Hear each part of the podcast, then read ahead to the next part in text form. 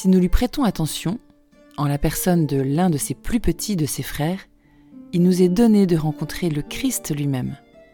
Telle est la bonne nouvelle de notre évangile. Telle est la joie qui nous attend. Lecture du prophète Ézéchiel. Ainsi parle le Seigneur Dieu. Voici que moi-même, je m'occuperai de mes brebis, et je veillerai sur elles. Comme un berger veille sur les brebis de son troupeau quand elles sont dispersées, ainsi je veillerai sur mes brebis, et j'irai les délivrer dans tous les endroits où elles ont été dispersées, un jour de nuages et de sombres nuées. C'est moi qui ferai paître mon troupeau, et c'est moi qui le ferai reposer. Oracle du Seigneur Dieu. La brebis perdue, je la chercherai. L'égarée, je la ramènerai. Celle qui est blessée, je la panserai. Celle qui est malade, je lui rendrai des forces. Celle qui est grasse et vigoureuse, je la garderai, je la ferai paître selon le droit. Et toi, mon troupeau, ainsi parle le Seigneur Dieu, voici que je vais juger entre brebis et brebis, entre les béliers et les boucs. Parole du Seigneur.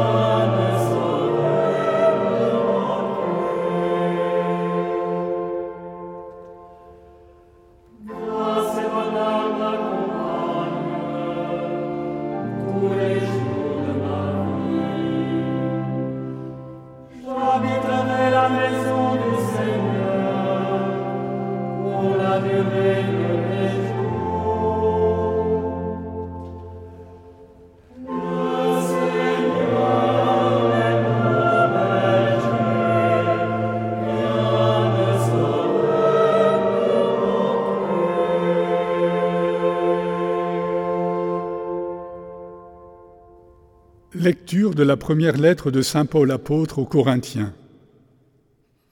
Frères, le Christ est ressuscité d'entre les morts, lui premier ressuscité parmi ceux qui se sont endormis. Car la mort étant venue par un homme, c'est par un homme aussi que vient la résurrection des morts. En effet, de même que tous les hommes meurent en Adam, de même, c'est dans le Christ que tous recevront la vie, mais chacun à son rang. En premier, le Christ, et ensuite, lors du retour du Christ, ceux qui lui appartiennent.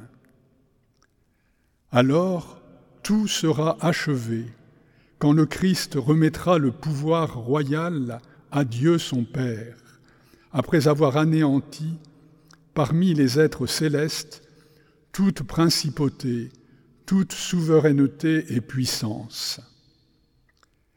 Car c'est lui qui doit régner jusqu'au jour où Dieu aura mis sous ses pieds tous ses ennemis. Et le dernier ennemi qui sera anéanti, c'est la mort.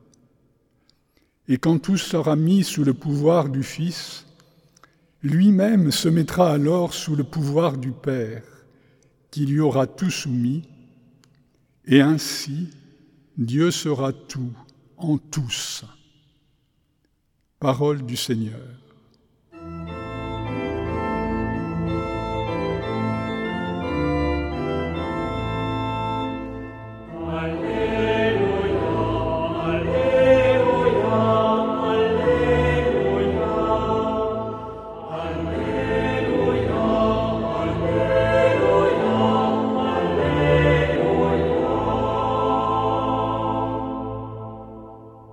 Évangile de Jésus-Christ selon Saint Matthieu. En ce temps-là, Jésus disait à ses disciples, Quand le Fils de l'homme viendra dans sa gloire, et tous les anges avec lui, alors il siégera sur son trône de gloire. Toutes les nations seront rassemblées devant lui. Il séparera les hommes les uns des autres, comme le berger sépare les brebis des boucs. Il placera les brebis à sa droite et les boucs à sa gauche. Alors le roi dira à ceux qui seront à sa droite, Venez, les bénis de mon Père, recevez en héritage le royaume préparé pour vous depuis la fondation du monde. Car j'avais faim, et vous m'avez donné à manger. J'avais soif, et vous m'avez donné à boire. J'étais un étranger, et vous m'avez accueilli. J'étais nu et vous m'avez habillé. J'étais malade et vous m'avez visité. J'étais en prison et vous êtes venu jusqu'à moi. Alors les justes lui répondront, Seigneur, quand est-ce que nous t'avons vu? Tu avais donc faim et nous t'avons nourri Tu avais soif et nous t'avons donné à boire Tu étais un étranger et nous t'avons accueilli tu étais nu? Et nous t'avons habillé? Tu étais malade ou en prison? Quand sommes-nous venus jusqu'à toi? Et le roi leur répondra, Amen, je vous le dis, chaque fois que vous l'avez fait à l'un de ces plus petits de mes frères, c'est à moi que vous l'avez fait. Alors il dira à ceux qui seront à sa gauche, Allez-vous-en loin de moi, vous les maudits, dans le feu éternel préparé pour le diable et ses anges. Car j'avais faim, et vous ne m'avez pas donné à manger. J'avais soif, et vous ne m'avez pas donné à boire. J'étais un étranger, et vous ne m'avez pas accueilli. J'étais nu, et vous ne m'avez pas habillé. J'étais malade et en prison, et vous ne m'avez pas visité. Alors, ils répondront eux aussi, Seigneur, quand avons-nous vu avoir faim, avoir soif, être nus, étrangers, malades ou en prison, sans nous mettre à ton service? Il leur répondra, Amen, je vous le dis. Chaque fois que vous ne l'avez pas fait à l'un de ces plus petits, c'est à moi que vous ne l'avez pas fait. Et ils s'en iront, ceux-ci au châtiment éternel, et les justes à la vie éternelle. Acclamons la parole de Dieu. Ce qu'on appelle la parabole du jugement dernier est l'occasion, pour Jésus, d'exprimer l'idée qu'il se fait du jugement. Loin de nous enfermer dans le jugement, il nous ouvre des pistes. C'est ce que le Père Gauthier nous fait découvrir. Un juge d'humanité. Au début de l'année liturgique, nous étions invités à baisser le regard vers l'enfant de la crèche. La fin de l'année nous commande de lever les yeux vers le trône de gloire, le siège du juge des vivants et des morts. Célébrer en ce dimanche, la royauté de Jésus est déconcertante si on la compare à nos modèles contemporains.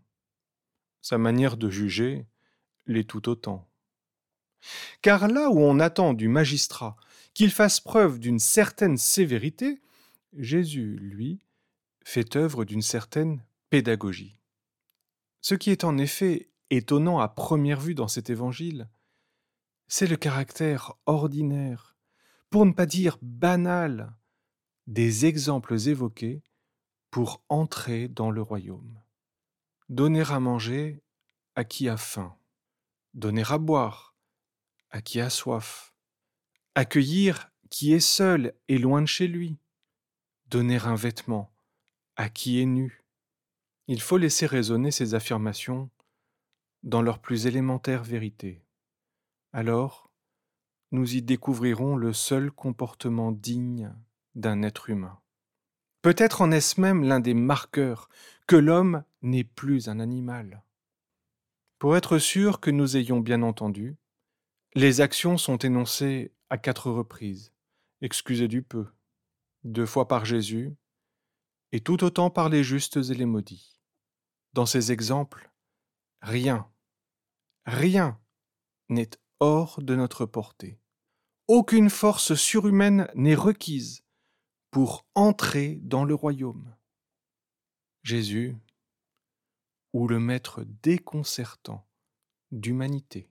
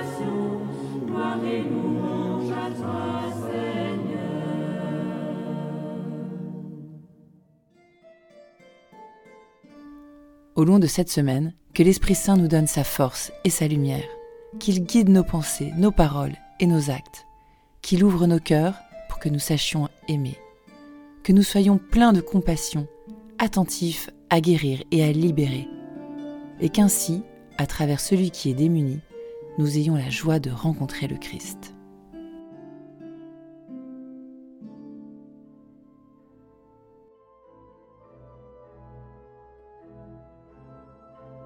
Cher ami, si ce podcast vous a aidé à préparer votre cœur à la liturgie de ce dimanche, n'hésitez pas, c'est gratuit. Inscrivez-vous sur dimanche.retraitedanslaville.org. Vous serez sûr de recevoir chaque semaine les vitamines spirituelles et l'accompagnement dans la prière avec vos sœurs et frères dominicains. dimanche.retraitedanslaville.org